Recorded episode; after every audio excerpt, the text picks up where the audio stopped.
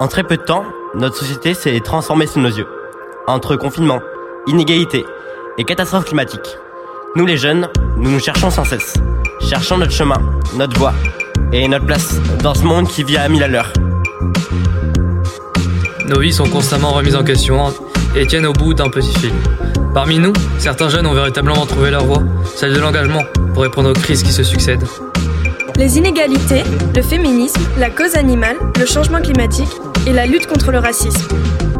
Évidemment, nous savons que notre vie sera compliquée. Depuis presque deux ans, on nous interdit de nous rassembler, de nous toucher ou même de faire la fête. Nous sommes la génération du futur qui devra dès à présent construire le monde de demain dont on parle tant. Comment les jeunes ont-ils déjà pris en main les clés de leur rôle à jouer? Parce que ces jeunes inspirants doivent être écoutés, on a conçu Les Jeunes s'engagent. Notre idée, réunir des jeunes au parcours inspirant pour donner l'envie à d'autres, eux aussi, de s'engager. Très ambitieux pour nous médiatiser, rencontrer et imaginer nos prochaines années, pleines de rêves. Bonjour à tous et bienvenue sur les Jeunes s'engagent, la web série à impact positif. On est très heureux de vous retrouver aujourd'hui pour le tout premier épisode. Aujourd'hui, on accueille Gwen Olé. Il a 19 ans, il est étudiant en deuxième année à Sciences Po Paris et il est très très engagé chez Greenpeace, chez la Primaire Populaire et dans plein d'autres organismes et notamment il a lancé une pétition qui a beaucoup tourné qui s'appelle l'aide de la jeunesse pour la présidentielle. Salut Gwenolé. Salut, salut tout le monde. Alors du coup Gwenolé, si tu peux te présenter à quelqu'un qui ne te connaît pas, Comment tu te présenterais? Je commencerai par mon prénom, évidemment, Guénolé. Je suis étudiant, comme tu l'as dit, à Sciences Po en deuxième année. J'essaye de m'engager un petit peu par euh, tous les moyens pour porter la voix de l'écologie dans le débat. En ce moment, euh, je suis vraiment beaucoup mobilisé euh, pour un petit peu diffuser, médiatiser, faire parler de, la pétition, l'appel de la jeunesse pour la présidentielle, qui a récolté déjà plus de 22 500 signatures. Encore avant-hier, on a eu le partage de, Jean-Marc Jancovici, qui a une grande visibilité quand même sur les réseaux Donc euh, voilà, le but c'est de placer euh, le climat, le thème du climat, de la biodiversité au centre du débat, surtout en ce moment à un mois des présidentielles, parce que simplement il y a encore beaucoup de personnes et surtout beaucoup de jeunes qui se sont pas décidés, qui savent pas encore pour euh, qui ils vont voter, pour quel candidat ou pour quelle candidate. Donc le but c'est simplement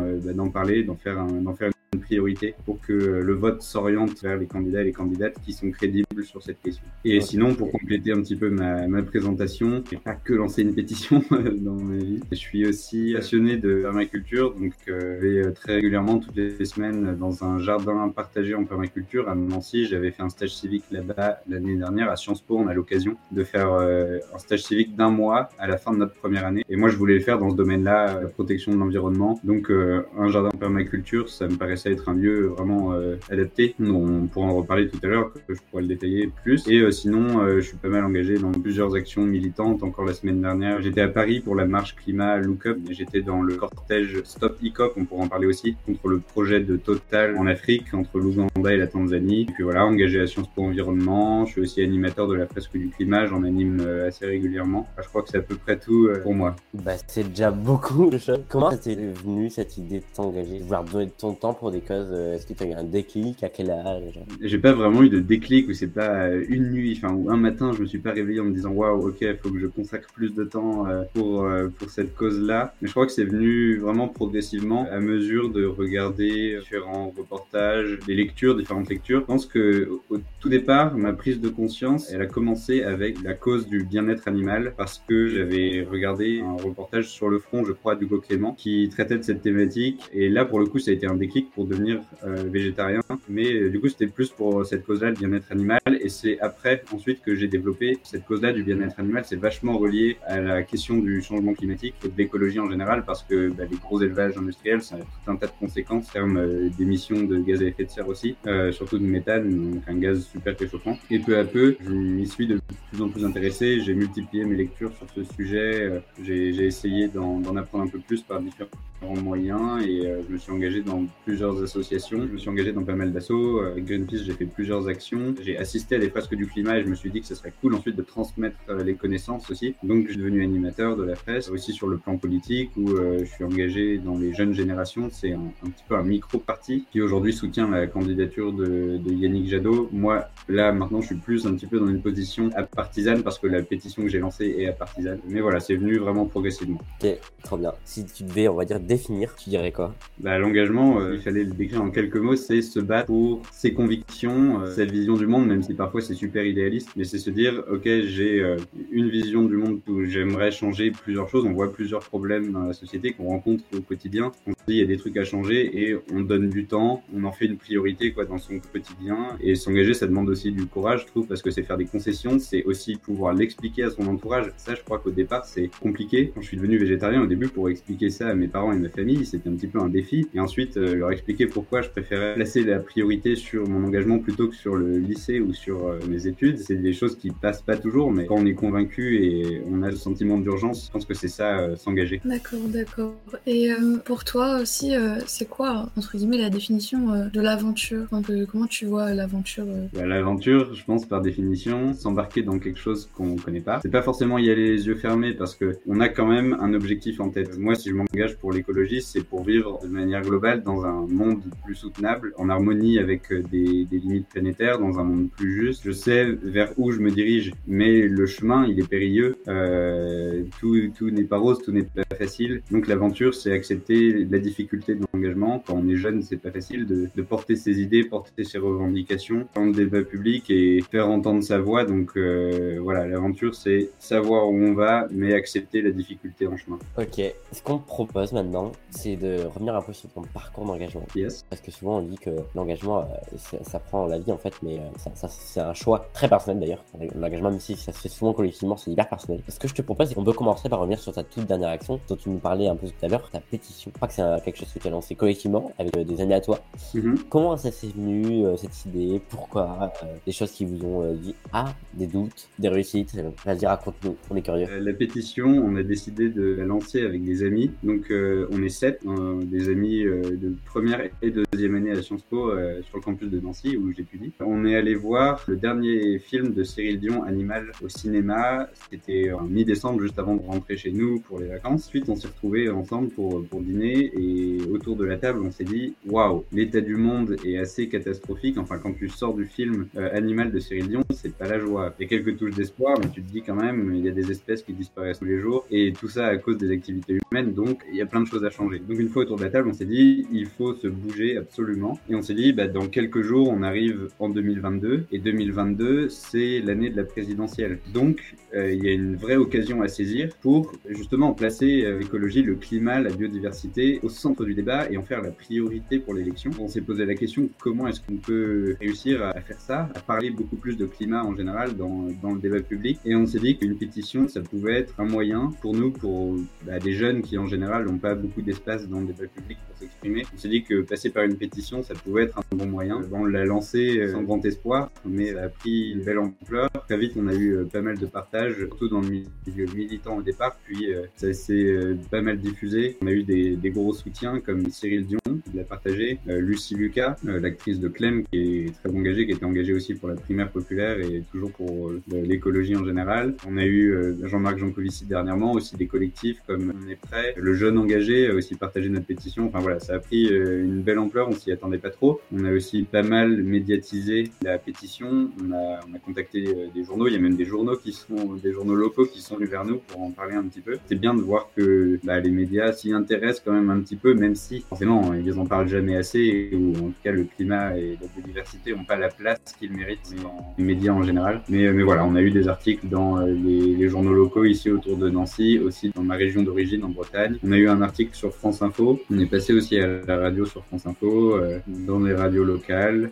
On a eu un article, enfin on est passé dans un article sur Reporter. On était assez surpris de tous ces résultats et ça va continuer. On va pousser jusque la présidentielle évidemment. Wow.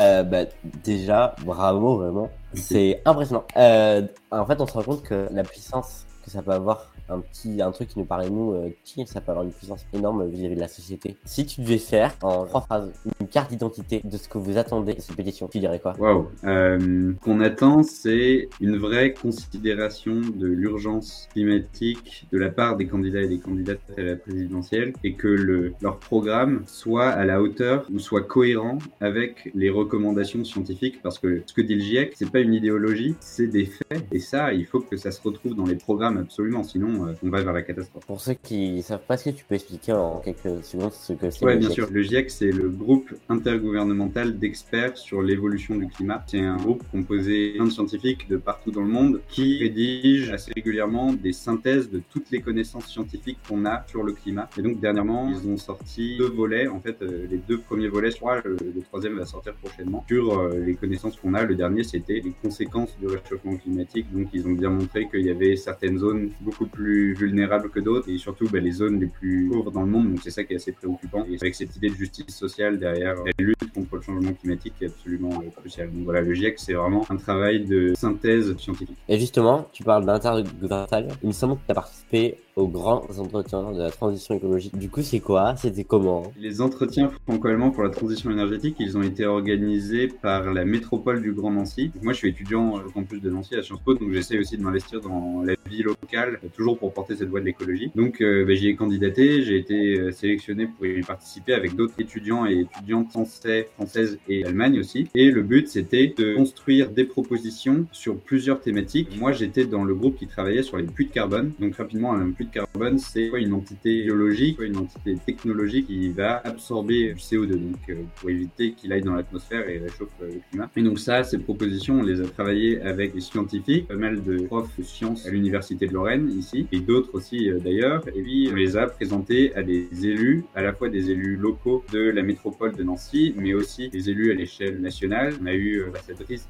de France en Allemagne qui était là, et des présidents de Länder allemands, des régions allemandes qui étaient euh, c'était intéressant d'avoir ce travail commun, à la fois avec des scientifiques, pour ensuite remettre un travail à des élus. C'était assez passionnant. C'était en, novembre et on a présenté ces propositions. J'ai poussé dans ce sens pour que cet échange entre les jeunes et les élus se fasse d'une manière plus durable, enfin sur le plus long terme. Et c'est pour ça qu'aujourd'hui, bah, je participe à une autre initiative de la métropole du Grand Nancy et la COP territoriale. Suite à ces entretiens franco-allemands pour euh, la transition écologique, la métropole du Grand Nancy a voulu continuer cette collaboration avec ce travail commun avec euh, des jeunes, avec des étudiants et des étudiantes. Et il s'avère que cette année, la métropole a lancé une COP territoriale. Donc c'est euh, en gros des réunions citoyennes, aussi en collaboration avec des experts, euh, des scientifiques, pour cette fois alimenter en proposition le nouveau plan climat, air et énergie du territoire. C'est le PCAET qui sera voté en décembre par la métropole. Donc ils ont voulu réunir les habitants et des habitantes de Nancy, dont des jeunes, pour alimenter ce nouveau plan dans une démarche citoyenne.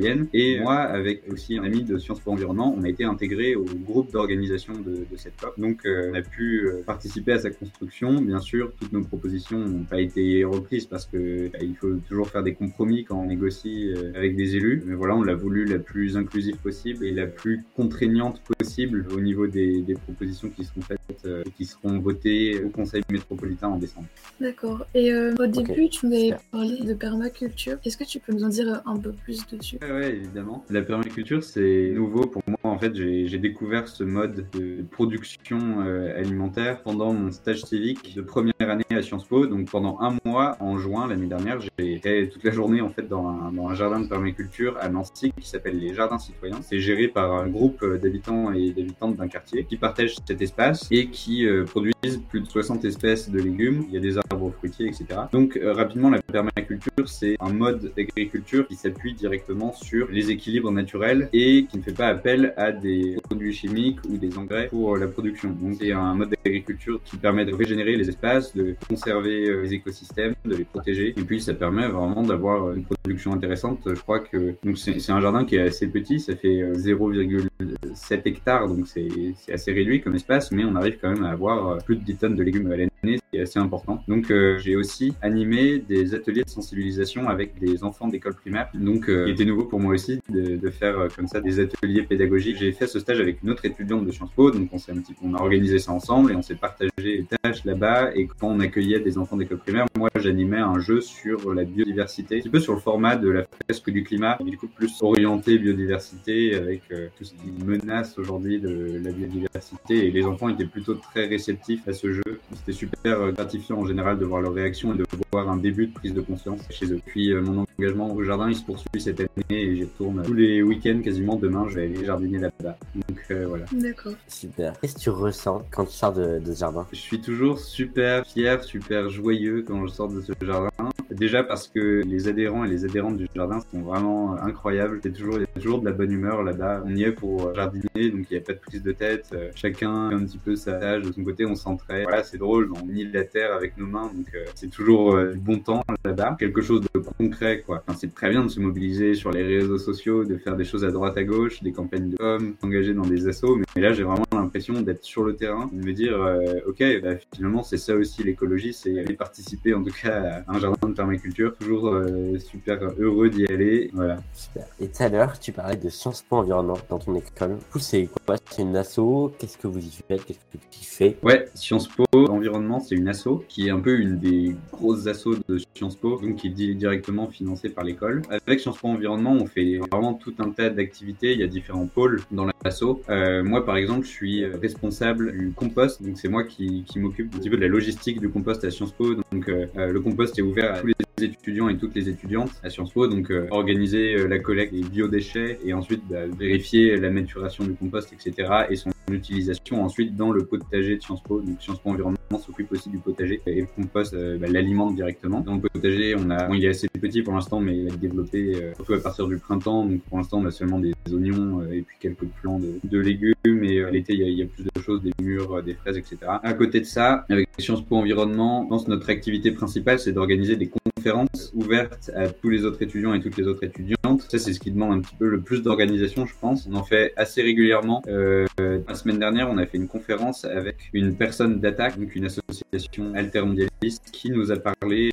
des traités de libre-échange et des accords commerciaux et leur impact sur l'environnement en général. Donc, euh, super intéressant. On a parlé du Mercosur en Amérique du Sud. C'est un accord entre l'Union européenne et l'Amérique du Sud. Le CETA entre l'Union européenne et le Canada. Des accords financement avec la Chine, etc. Donc, on a parlé un petit peu de toutes les régions du monde. Donc, c'est toujours super enrichissant. On a aussi fait des conférences avec des personnalités politiques très, très actives dans la scène climatique. Donc, euh, on a eu Sandrine Rousseau au semestre dernier, Pierre Larouturou, député européen, qui est aussi militant euh, écolo. On avait aussi fait une conférence avec Valérie Masson-Delmotte, qui est scientifique euh, GIEC. Enfin bref, pas mal de personnalités, c'est toujours super enrichissant. On est en train de préparer une prochaine conférence avec Tyne Van Osteren, c'est un, un, auteur d'un livre qui s'appelle Pourquoi pas le vélo? Envie d'une France cyclable. donc on va faire une conférence sur les mobilités. On vise un petit peu tous les sujets qui sont liés de proche ou de loin à l'écologie. Avec Sciences Po Environnement, on organise aussi des petits ateliers DIY, par exemple, pour faire son propre dentifrice ou euh, sa propre lessive, euh, son propre déodorant. Euh, voilà, on fait des, des, choses comme ça. Au moment, on organise bah, tout ce qui est marche climat, manifestation, mobilisation pour le climat à Nancy. donc là, on est en pleine organisation pour le, le, 25 mars, date de la grève mondiale pour le climat. Il y aura une grève à Nancy, il y aura une grève dans des dizaines d'autres villes en France. Donc ça va être une super mobilisation, je pense. Je suis aussi dans, dans le groupe de mobilisation un petit peu au niveau national, donc j'organise ça pas seulement à Nancy, aussi dans d'autres villes. Et voilà, donc Sciences Po Environnement aussi sur des actions un petit peu plus euh, militantes, même parfois presque de la désobéissance civile, parce que je crois qu'il faut aussi un petit peu de radicalité pour faire bouger les consciences parfois. Euh, voilà, globalement, ça fait un large panel d'activités euh, chez Sciences Po Environnement. Ok, et en fait, euh, souvent on parle tu sais, d'écologie militante et d'écologie douce. Et ce qui est intéressant de mon c'est qu'en fait, c'est complètement les deux parce que euh, tout ce qui est permaculture, tout ça, c'est clairement de l'écologie, on va dire douce. Et la militante, est-ce que tu vois une différence, un avantage sur une des deux euh, Est-ce que pour c'est la même chose Que d'abord chacune est complètement différente C'est un petit peu coupé, mais je pense que j'ai saisi l'essentiel de ta question. Est-ce qu'il faut plus s'orienter vers l'écologie douce ou vers l'écologie plus radicale? C'est bien ça? Ouais. Ok, cool. Bah, je pense qu'il faut des deux, faut pas faire seulement une ou seulement l'autre. L'écologie douce, pour moi, ouais, ça peut être pas de la permaculture, ça peut être repenser complètement son mode de vie, bah, son mode d'alimentation. On décide pour avoir un mode de vie plus soutenable de devenir végétarien, euh, même vegan, euh, de prendre son vélo pour aller au lycée ou euh, pour se déplacer, refuser de prendre l'avion. On décide de moins consommer, de moins acheter, baisser son chauffage de 1 ou 2 degrés. Enfin, c'est plein de petites actions. Pour moi, bah, c'est de l'écologie douce, c'est voilà les, petits gestes du quotidien. Et c'est très bien, il faut les faire parce que tous les petits gestes sont bons à prendre pour, pour le climat évidemment, mais ça suffit pas. Pour moi, ça suffit pas. Il faut plus de ça interpeller les décideurs et les décideuses, ceux qui ont et celles qui ont le pouvoir de changer les choses à une plus grande échelle. Parce que si je me limite à des petits gestes, mes actions, elles vont rester très dérisoires. Euh, je vais donner un exemple. Si je décide de devenir végétarien, qui est le cas, et j'avais pris cette décision il y a quelques années maintenant, je décide de devenir végétarien, donc je réduis mon empreinte carbone liée à l'alimentation. Sauf que ça n'empêche pas que je continue de payer des impôts, en tout cas via mes parents. mais euh, je continue de payer des impôts. Et ces impôts-là, que je paye à l'État, ils vont participer à financer tout un tas d'activités qui sont climaticides, ou en tout cas qui ont un très mauvais impact sur le climat. Donc par exemple, mes impôts, ils vont aller financer la politique agricole commune de l'Union européenne qui finance des énormes élevages industriels. Donc euh, exactement ce que je voulais euh, combattre en devenant végétarien ou ce que je voulais éviter. Mon argent de l'impôt va aller financer euh, indirectement, enfin en tout cas, va, il y a des subventions, participer à la construction d'un énorme pipeline en Afrique construit par Total. Enfin voilà. Donc c'est pour ça qu'il faut aussi adopter cette position un peu plus radicale à mon avis, faire des actions militantes, voire de désobéissance civile pour interpeller nos représentants et représentantes politiques et leur dire voilà, nous on fait des efforts à notre échelle, mais si vous vous agissez pas, à quoi ça sert? Donc les deux sont absolument nécessaires. Même peut-être l'écologie radicale est peut-être plus utile parce que nos petits gestes du quotidien, il faut les faire, mais au final, s'il n'y a rien qui est fait là-haut, euh, ça change pas grand-chose. D'accord. Est-ce que tu aurais quelque chose en particulier qui, bah, entre guillemets, qui te donne le smile quand tu te réveilles le matin, qui te donne envie de continuer, enfin, une source de motivation? Euh, Je pense que ma plus grande motivation, c'est de voir tout l'engouement des jeunes autour de cette question du climat.